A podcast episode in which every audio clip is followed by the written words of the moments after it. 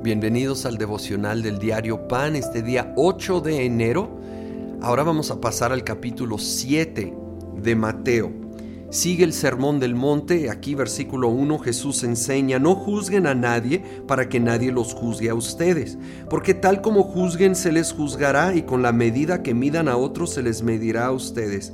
¿Por qué te fijas en la astilla que tiene tu hermano en el ojo y no le das importancia a la viga que está en el tuyo? Palabras fuertes de parte de Jesús. Es tan común, todos, yo lucho, todos luchamos con criticar, juzgar, ver los errores, enfocarnos en los errores y fallas de los demás. Y aquí Jesús dice, oye, todos tenemos fallas, comparándolo a literal una viga en el ojo. Entonces mejor, ¿por qué no nos enfocamos en nuestros propios errores?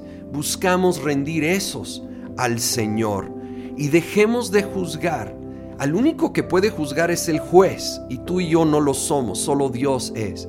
Dejemos eso en sus manos, reconociendo nuestros errores y mejor orando por los demás, bendiciéndolos. Luego el versículo 7 dice, pidan y se les dará, busquen y encontrarán, llamen y se les abrirá, porque todo el que pide recibe, el que busca encuentra y al que llama se le abre.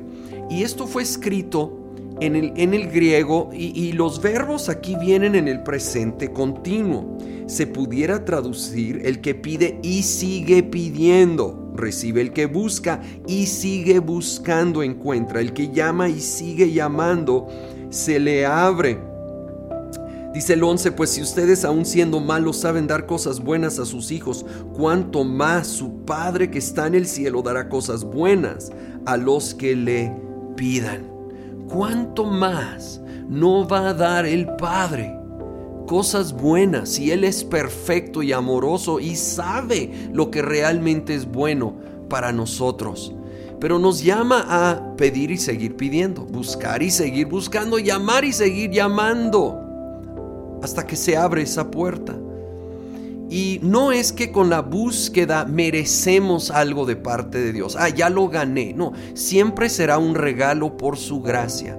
Creo yo que en gran parte la búsqueda es para que nosotros podamos ir entendiendo lo que realmente es bueno, lo que realmente nos conviene, lo que el Padre quiere darnos y va preparando nuestro corazón en el proceso. Además, Él no quiere dar algo precioso a alguien que realmente no lo va a valorar.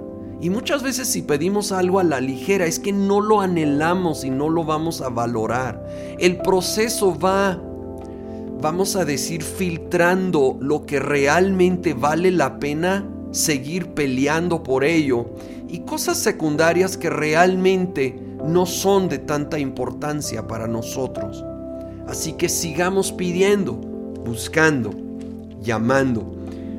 Termina toda esta extensa enseñanza en el versículo 24, por tanto todo el que me oye estas palabras y las pone en práctica es como un hombre prudente que construyó su casa sobre la roca. Cayeron las lluvias, crecieron los ríos y soplaron los vientos y azotaron aquella casa. Con todo la casa no se derrumbó porque estaba cimentada sobre la roca y luego lo, contrasta con alguien que edifica sobre la arena y viene la tormenta y lo arruina todo. No promete que el que construye sobre su palabra no va a enfrentar tormentas. De hecho, afirma que va a haber tormentas también en la vida de esa persona. Pero la gran diferencia es que nuestra casa será sobre la roca. Si estamos construyendo nuestra casa, es decir, nuestra vida, sobre la palabra de Dios. Entonces, aunque sí van a venir tormentas, y creo que no hay duda de eso, vamos a poder mantenernos firmes y fuertes.